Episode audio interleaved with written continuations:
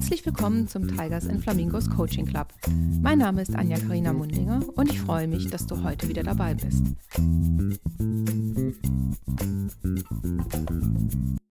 Ja, und heute ist wieder mal eine Folge, von der ich sagen kann, da habe ich selbst auch wieder mal mega viel gelernt. Ich habe hier nämlich eine ganz tolle Spezialistin bei mir von einem Nachbarbereich, von dem ich zuerst gar nicht wahrgenommen habe, dass das auch ein Nachbarbereich für Coaching ist. Und zwar begrüße ich heute bei mir herzlich die liebe Janine Delaloy. Hallo Janine. Hallo Anja, schön, dass ich da sein darf. Ja, natürlich. Und ich freue mich riesig, dass das geklappt hat, weil wir haben uns ja erst vor kurzem online kennengelernt bei der Nushu Diki Night und gleich auf LinkedIn connected und zack, jetzt sitzen wir zusammen im Podcast. Finde ich richtig klasse. Ja, und es bringt ganz schnell die Brücke zwischen Düsseldorf und Hamburg. Also Corona macht es möglich. Genau, auf jeden Fall. ja, ähm, liebe Janine, also ich möchte jetzt nicht zu viel vorwegnehmen, weil du das Thema viel, viel besser erklären kannst und beschreiben kannst als ich. Und deshalb, die virtuelle Bühne gehört dir. Vielen Dank. Ähm, mein Name ist Janine Delaloy. Ich komme oder ich wohne jetzt hier in Hamburg mit meiner großen Patchwork-Familie und ich bin Trauerbegleiterin nebenberuflich. Mhm. Ähm, das ist ein Thema, wo man erstmal so denkt, was hat das mit Coaching zu tun? Die Frage hatte Anja auch damals. Ja. Und mein ursprünglicher Beruf, den ich auch noch ausübe, ist Personalmanagerin. Und irgendwann kam man zu dem Thema, dass ich gesagt habe, ach, ich würde gerne systemisches Coaching draufsetzen, um einfach im, im Personalbereich besser die Führungskräfte zu begleiten. Und in einem meiner ersten Coachings nach der Ausbildung begleitete mir das Thema Trauer. Und zwar mhm. nicht in der Form, die jetzt ganz viel im Kopf haben, ja. ähm, Trauer von verstorbenen Personen, mhm. sondern Trauer über die Erkenntnis, dass man vielleicht gar nicht die Karriereschritte machen kann oder will, die, die man sich so im Kopf hatte, weil man ein Ideal hatte, man müsste mit 30 schon ganz viel, ganz viel erreicht haben und einfach die Selbsterkenntnis durch ein Coaching zu merken, wow, Trauer ist es. Also ich traue einem, einem Ideal, das ich gar nicht bin. Und das hat mich so interessiert, dieses Trauerthema, weil da gibt es ja auch ganz viel Tabus und man denkt, ja. oh Gott, wie geht damit um?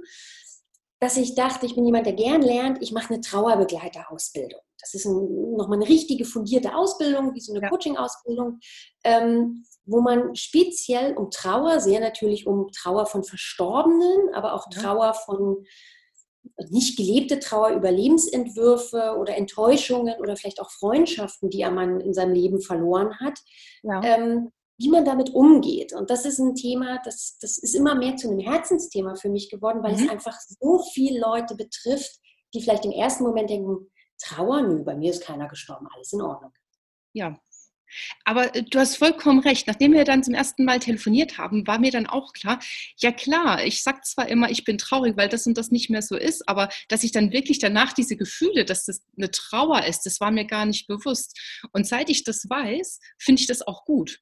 Weil dann gehe ich durch meine Phasen der Trauer, die acht Stück, die es da gibt, oder springe auch mal hin und her. Aber ich weiß halt inzwischen, was es ist. Ne? Und es ist nicht irgendwie ähm, Liebeskummer oder Fernweh oder sonst was, sondern es ist Trauer. Und das hilft enorm, wenn man einen Begriff dafür hat, fand ich. Genau, und so geht es ganz vielen äh, oder ging es in meinen Coachings, äh, wo ich das manchmal auch wirklich ausgesprochen habe, gesagt, das ist doch eine Trauer, die du da hast oder äh, also die Klientinnen auch manchmal, die gemerkt haben, ähm, ein Ja zu einer großen Karriere war ein bisschen irgendwie auch ein indirektes Nein zu vielleicht dem Kinderwunschthema oder zu bestimmten Partnerschaftsmodellen. Und das, das, das kann man ja erstmal aussprechen oder erkennt das und dann aber dieses, und das habe ich gelernt in dieser Ausbildung zu sagen, aber dann muss man diese, diese diese Traurigkeit, die man hat, vielleicht auch genauso verabschieden, wie man jetzt einen verstorbenen Menschen verabschiedet. Mit Ritualen, ja. mit ähm, sich zu überlegen, was passt, damit es nicht immer wieder, und das kennst du auch in deinen Coachings wahrscheinlich, ja. immer wieder so dieses hat, es kommt immer wieder hoch. Mhm. Ja. Und und Trauer ist, egal um was es geht, ob es um, um eine Idee geht, um eine Wunschvorstellung oder einen verstorbenen Menschen, es ist natürlich, oder, oder auch ein Tier. Tiere haben ja auch einen hohen Stellenwert heutzutage bei vielen Personen, mhm, äh, die man zu, zu akzeptieren, es ist eine Trauer.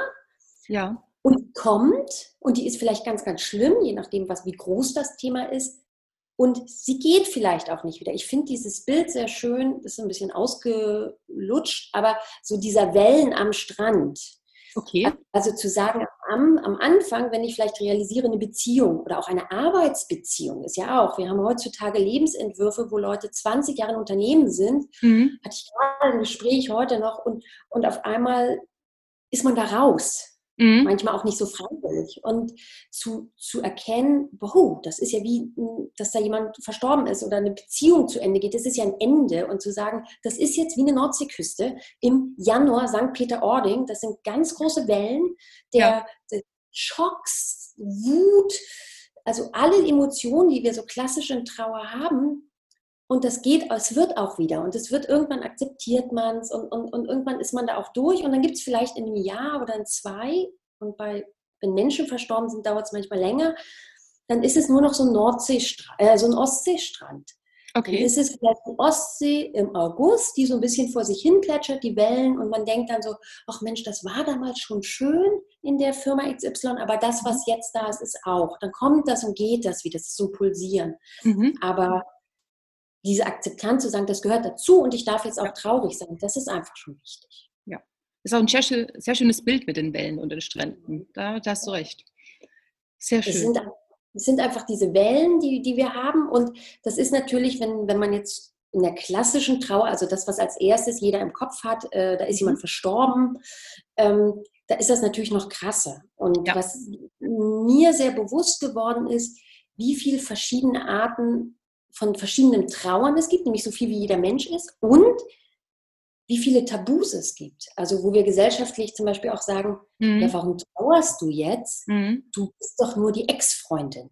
Mhm. Oder die, die, das ist doch nur, mit, mit dem Mensch hattest du doch jahrelang schon keinen Kontakt mehr. Warum berührt dich das jetzt so, dass du vielleicht nicht bei der Beerdigung warst und auch nicht informiert wurdest, sondern wirklich erst Jahre später erfahren hast, der Mensch, der mir immer wichtig war, der ist weg. Und dann steht man da und ja. war vielleicht bei keiner Beerdigung und, und, und, muss ja für sich erstmal finden, ein, ein System, ein, eine Methodik. Mhm. Dann kommen wir wieder zum Coaching, weil da gibt es ja auch immer nur um Tools anbieten, um, mhm. um, um Ideen, Impulse zu geben, zu sagen, wie werde ich denn damit jetzt fertig, ohne dass ich das noch 20 Jahre als Wunde in meinem Herz trage und es sich zu einer verkackten Depression irgendwann hochschiebt. Das stimmt. Ja. Spannend auch das Thema Tabus in der Gesellschaft. Mhm.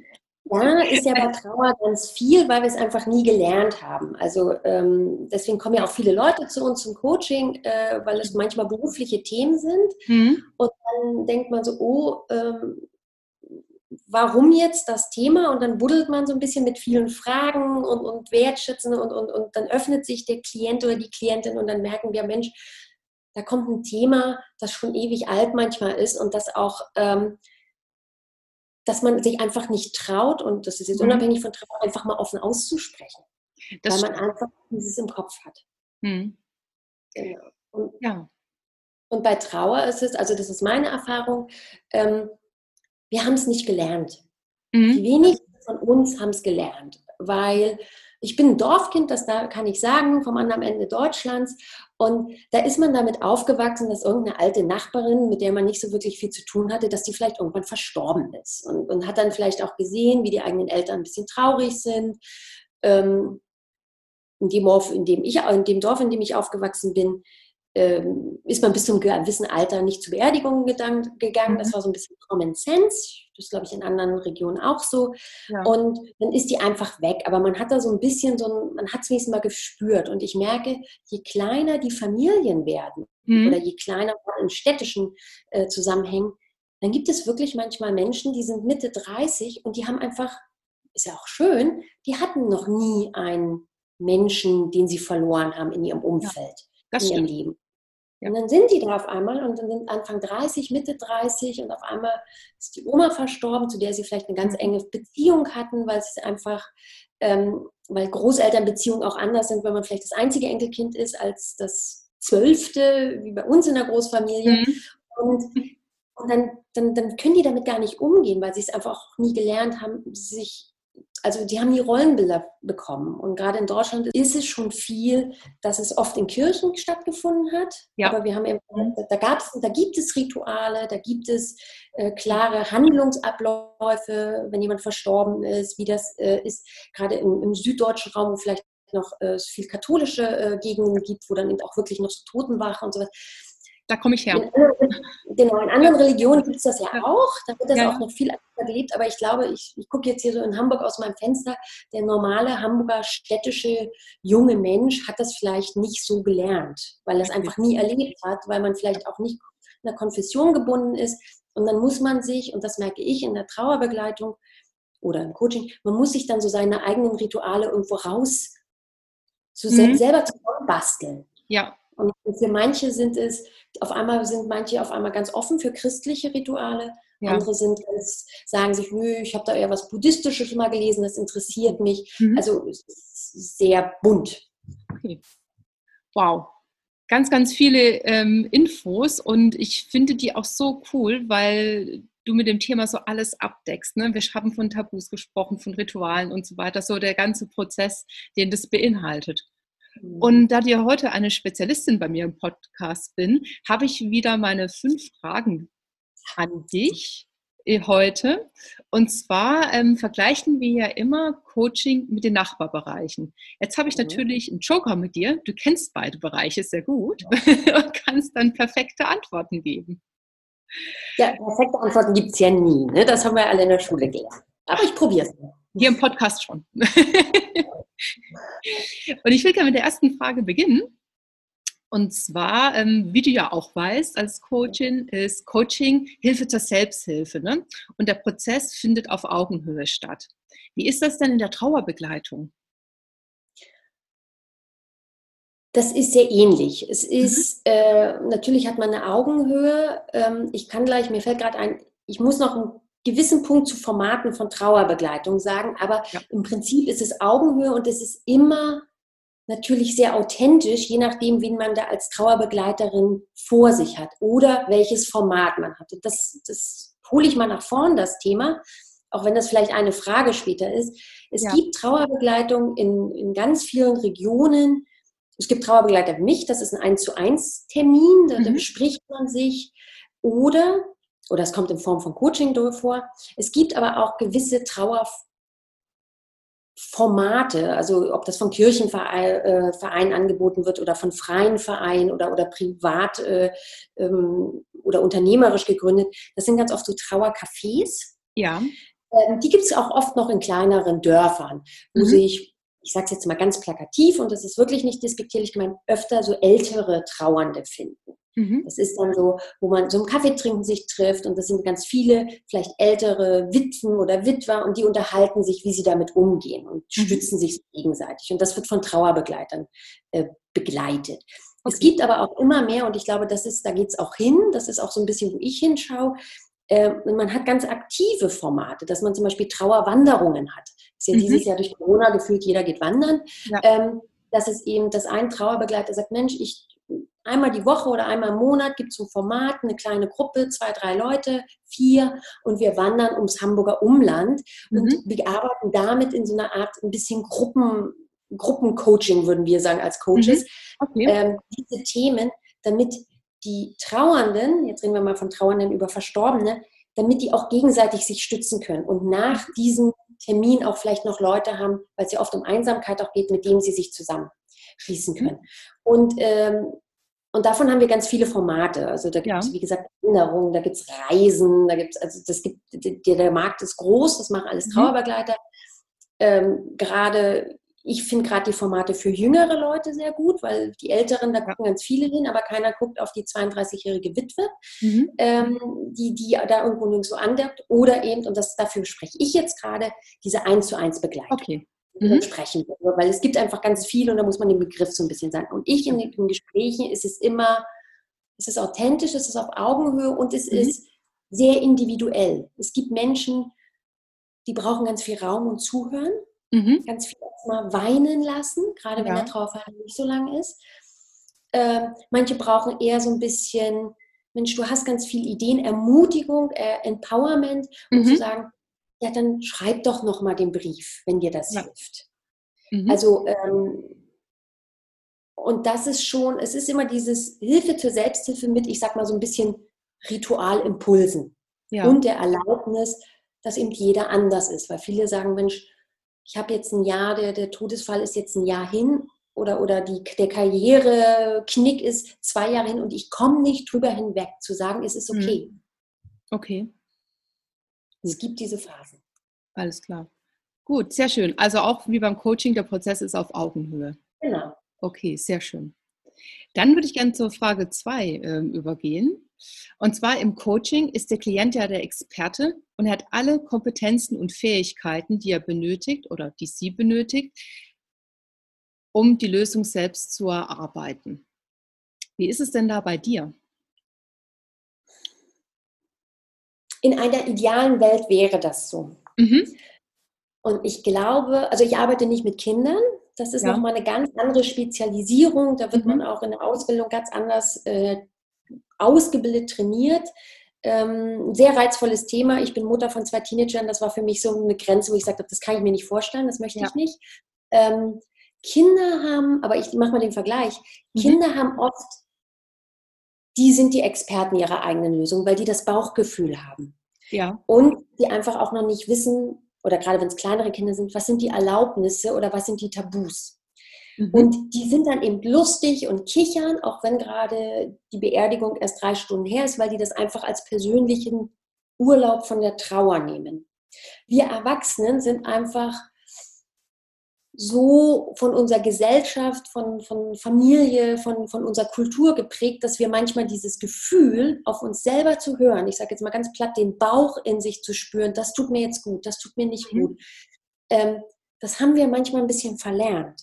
Und da, deswegen fehlt manchmal so dieses, der Experte für die eigene Lösung zu finden. Also ich sehe eher meine Rolle, dieses Bestärken, zu sagen, Mensch, was ist denn da drin und was war denn dein erster Instinkt? Und ah, okay, also ich bleibe jetzt mal bei dem Fall ähm, der, der, der, der Ex-Freundin, die äh, von, von einer langen, also nach langen Jahren erfahren hat, ist jemand gestorben, zu sagen, na dann geh doch auf den Friedhof. Ja. Dann mach doch dein eigenes Ritual. Ja, aber kann ich das denn? Und das ist, das ist kein, wenn das jemand sieht, ja und, es ist doch, aber es tut dir doch gut. Also es ist oft eine Ent- Bestärkung und bei manchen ist es manchmal ein bisschen im Lösungsraum zu sondieren, was gibt es denn da? Und dann Mhm. meistens springt dieses Bauchgefühl irgendwo an, aber viele haben nicht den Mut dazu hören. Okay. Also kann ich das vielleicht so verstehen, dass ähm, so Kompetenzen und Fähigkeiten eher so wieder das Hören auf die eigene Intuition ist und das Bauchgefühl und dann echt zu machen, von dem ich denke, was mir gut tut jetzt. Genau das. Das ist schon mal ganz gut, wenn jemand auf sein Bauchgefühl hört. Bei vielen ist auch die Vorstellungskraft ist nicht vorhanden, weil als man sich einfach, wir verdrängen ja alle, dass wir sterblich sind. Ähm, das ist, viele können sich gar nicht vorstellen, was man alles machen kann, um sich zu verabschieden. Mhm, ja. Und, und dann, wenn man vielleicht mal was gelesen hat oder, oder von irgendjemandem was erzählt bekommen hat, dann hat man schon mal mehr eine Idee. Und ähm, in, in diesen Trauerbegleitungen, ob nun eins zu eins oder in Gruppen, kriegt man einfach im Idealfall so eine Idee, was gibt es denn noch an Tools und an, an, an Ideen, wie ich es für mich verarbeiten könnte. Mhm. Ähm, also ich sage mal, das ist wie so ein Vorhang aufziehen. Zum Anfang kennt man vielleicht nur dieses Jahr, da war eine Beerdigung Ja. und davor der, der große Vorhang ist ganz schmal, da gibt es nur einen ganz kleinen Schlitz und das ist so dieses, ne, das ist die Beerdigung. Und, und als Trauerbegleiter, wenn man sich, zieht man das immer mehr auf und sagt, man kann es aber so machen und es muss nicht bei einer Beerdigung zu Ende sein. Es kann auch zu Ende sein, es ist nie wirklich ganz zu Ende, aber es kann vielleicht auch nach einem Jahr nochmal ein Ritual geben oder zu einem Geburtstag oder solche Sachen. Aber das ist gut, dass du das Stichwort sagst. Es ist nie zu Ende, weil ich kann mir vorstellen, wenn man jetzt mal so in Business-Kontext überwechselt, wenn jemand jetzt ähm, aufgrund extrinsischer Umstände ähm, ja von seinem Job sich verabschieden muss. Ne? Also wenn die Person jetzt gekündigt wird, wie du sagst, nach 35 Jahren oder nach 10 Jahren, sehr unterschiedlich. Ähm, da kann ich mir dann halt auch schon gut vorstellen, dass es einem jahrelang begleitet und man dann halt auch so regelmäßige Rituale dann vielleicht auch hat oder sich die Rituale verändern mit der Zeit hinweg. Wie man Genau. man, man, äh, man muss quasi für sich Rituale finden und eben das, also offen für das Neue sein. Also wenn wir jetzt in dem Business-Kontext äh, sind und das ist natürlich, äh, wenn man vielleicht auch noch in großen Konzernen war und da ja. 24, 25 Jahre war und dann findet man vielleicht was Neues, dieses Neue zu sagen, es ist aber ganz anders und das ist okay. Und das mhm. kennst du in deinen Coachingsitzungen vielleicht auch. Ähm, ich mache ja auch so Neuorientierungssachen und zu, nicht immer zu vergleichen, ja, aber damals war die Weihnachtsfeier besser. Ja. Oder damals gab es immer, bei dem anderen hat der Kaffee besser geschmeckt oder die Meetings waren anders strukturiert. Zu sagen, ja, das war eine ganz tolle Erfahrung, aber die ist jetzt auch irgendwie vorbei. Ich nehme ganz mhm. viel mit, aber das Neue hat seinen Platz. Mhm. Stimmt. Klasse. Ja, also auch wieder aktivieren von eigenen Fähigkeiten, ne? Genau. dass man das Neue annehmen kann. Genau. Klasse. Wie im Coaching. Wie im Coaching eben. Und bei der dritten Frage, das ist immer so ein bisschen der tricky Point ähm, im Vergleich zur Nachbardisziplin. Und zwar, im Coaching gibt es ja keine Tipps, Handlungsanweisungen oder Ratschläge.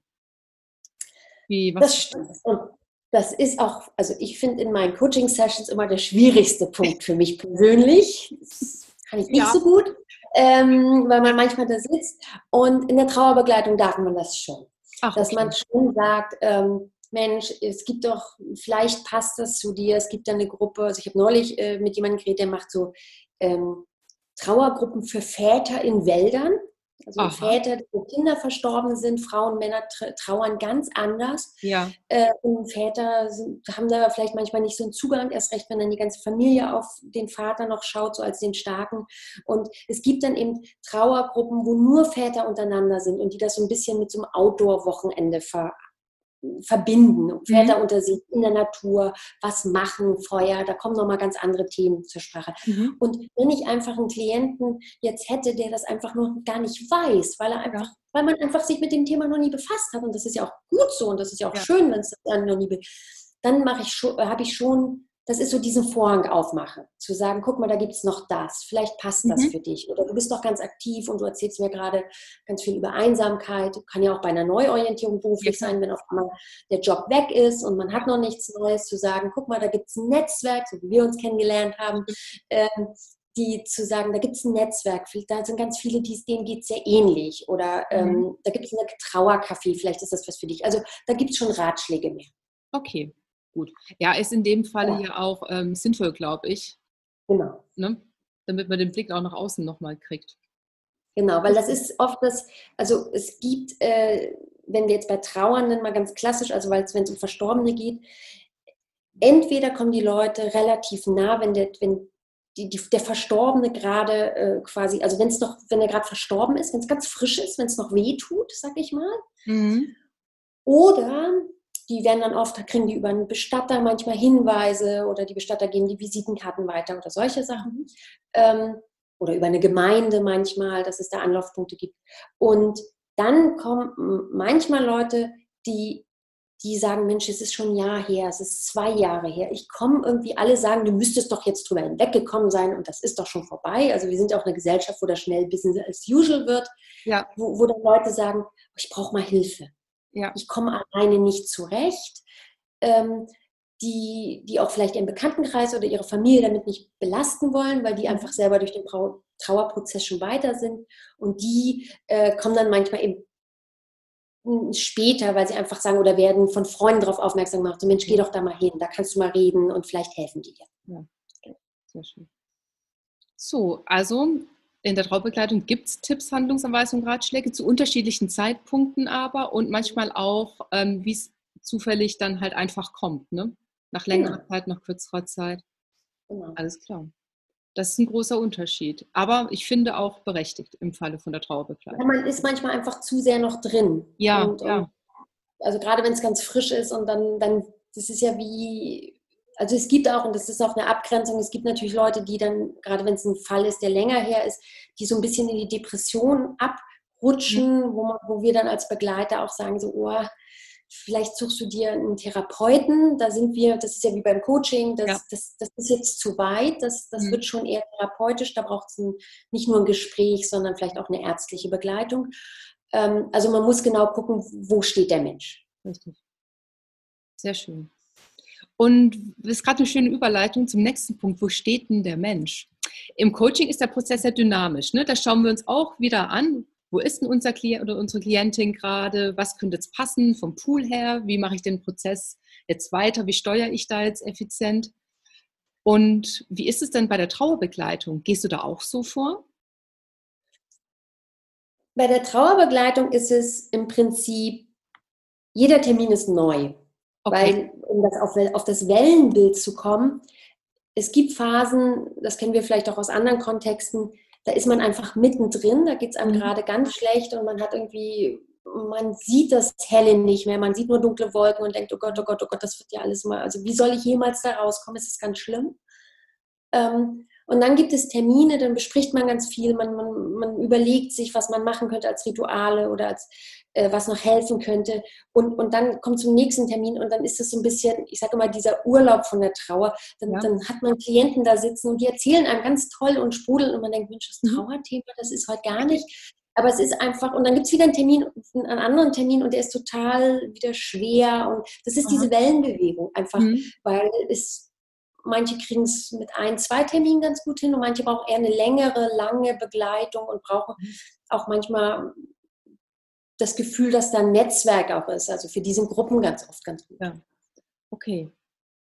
Und ähm, du hast es ja auch schon gerade angesprochen, jede Sitzung ist anders. Das wäre jetzt Frage Nummer fünf. Wie sieht es denn mit dem Ziel aus des Klienten oder der Klientin? Ist es bei dir dann auch dynamisch, je nach Welle? Genau. Also ähm, es gibt immer so ein kleines Tagesziel oder, oder mhm. Sitzungsziel, so wie beim Coaching. So mhm. dass man möchte natürlich, dass der Klient gestärkt rausgeht und, und, und ein Gefühl hat, da, da habe ich jetzt irgendwie eine Idee, wie ich es weitermachen könnte oder wie ich mir Hilfe hole oder, oder was ich machen könnte. Also man lässt ja gerne auch im Coaching nicht die Klienten noch mehr Fragezeichen nach Hause tragen. Ähm, das, genau, manchmal passiert es dann. Ähm, das schaut man schon, ja, das, das gibt es manchmal auch. Genau. Ähm, ähm, dass man schaut schon, dass, es, äh, dass man so ein Ziel hat, so nach dem Motto, wir suchen uns kleine Schritte. Also wenn jemand mir erzählt, er hat das Gefühl, er vereinsamt total, mhm. weil, weil sich alle abwenden, zu sagen, Mensch, vereinsamen Sie denn wirklich? Ist es denn wirklich mhm. gar keiner, der reden will? Oder hat man einfach vielleicht Hilfe nicht angenommen und ja. spricht jetzt mal mit zwei, drei Freundin, versucht die anzusprechen und ein Netzwerk sich wieder aufzubauen. Also das sind schon, aber im Endeffekt bestimmt der Klient, wann ist auch gut. Es ist okay. so wie manchmal bei, bei Coachings, dass man ja. zum Anfang hat man vielleicht mal alle paar Wochen oder mhm. alle zwei Wochen Termine und dann ist auch, wo, wo so ein Klient sagt, Mensch, jetzt geht es mir wieder gut, das passt ja. schon. Mhm meld mich mal wieder und dann denkt ja. man so, mein Gott, was ist denn da passiert? Man hört so gar nichts und dann so drei Monate später kommt nochmal, weil dann Weihnachten vor der Tür steht oder ein Jahrestag oder was auch immer, um zu sagen, jetzt war es gerade wieder schwer, kann ich, können wir nochmal reden. Mhm. Okay. Also es, ist, also es, gibt nicht so ein Ende richtig, das definiert ja. der Klient. Mhm. Also wie im Coaching dann. Genau. Super, ja. Aber ich meine, das Wichtige ist ja, wenn die Leute erkennen, dass sie jetzt äh, auf einem gewissen Stand sind oder an einem gewissen Punkt, an dem sie mhm. mal alleine das umsetzen können, das ist ja auch immer ein schönes Gefühl, finde ich dann. Ne? Genau. Ja. Und manchmal ist es auch wirklich nur nur Ermutigung zu sagen, oder wenn ich, ich sag, bleib wieder bei diesem Vorhangbild, zu sagen, Mensch, da gibt es die Gruppe, vielleicht hilft ihnen das, da sich in diesem Männergruppe mal zu treffen. Ja. Oder ähm, haben sie denn wirklich gar keinen, mit dem sie in ihrem mal was machen können in ihrer Freizeit, weil sie sich jetzt vereinsamt fühlen? Ja. Äh, und dann braucht es manchmal gar nicht viel Termine, weil es so viel da ist und die Leute mhm. es einfach nur nach und nach mal aktivieren. Ja. Und das ist ja am besten. Also es ist ja wie beim Coaching, wenn wir nicht mehr gebraucht werden, ist, ja. das ist ja das Beste, was uns eigentlich passiert. Es war businesstechnisch immer schwierig, aber ja, genau. für den Klienten ist es am besten, wenn er anruft und sagt, ach, den Termin brauche ich gar nicht, ist alles gut. Genau, finde ich auch. da stimme genau. ich dir voll und ganz zu. Genau. Mensch, schön. Ja, jetzt sind wir schon ähm, am Ende der Checkliste angelangt. Vielen herzlichen Dank, liebe Janine. Also ich habe auch gerade noch mal mitgeschrieben und ich nehme für mich auf jeden Fall mit. Es sind unterschiedliche, unterschiedliche Disziplinen, die sich aber teilweise stark überlappen, vor allem was die Dynamik von Prozess und Ziel angeht. Und ähm, du darfst ja Tipps und ähm, Ratschläge geben in deiner Rolle dann, aber das ist ja absolut legitim. Und was ich jetzt echt nochmal als Riesen-Learning mitnehme, ist, sich von diesen ganzen Trauertabus nicht so einschätzen, also so einschränken zu lassen, weil wahrscheinlich schätzt man die persönlich viel größer ein, als die sind. Ne? Ich spreche jetzt, also ich habe halt ganz viele Fälle schon im beruflichen Kontext mit mir selbst erlebt. Ne? Und klar vermisse ich manche alten Kollegen von früher, aber jetzt habe ich neue, die auch toll sind. Ne?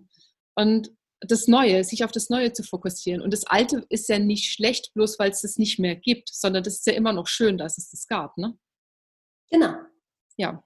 Und äh, weil du gerade Tabus sagst, und das äh, ist mir ein ganz wichtiges Anliegen, das kriegt auch jeder in meinem Privatbereich immer zu hören, egal ob wer ein Trauerfall im, im, im bekannten Arbeitsumfeld von einem selber hat oder, oder ein Nachbar. Mhm.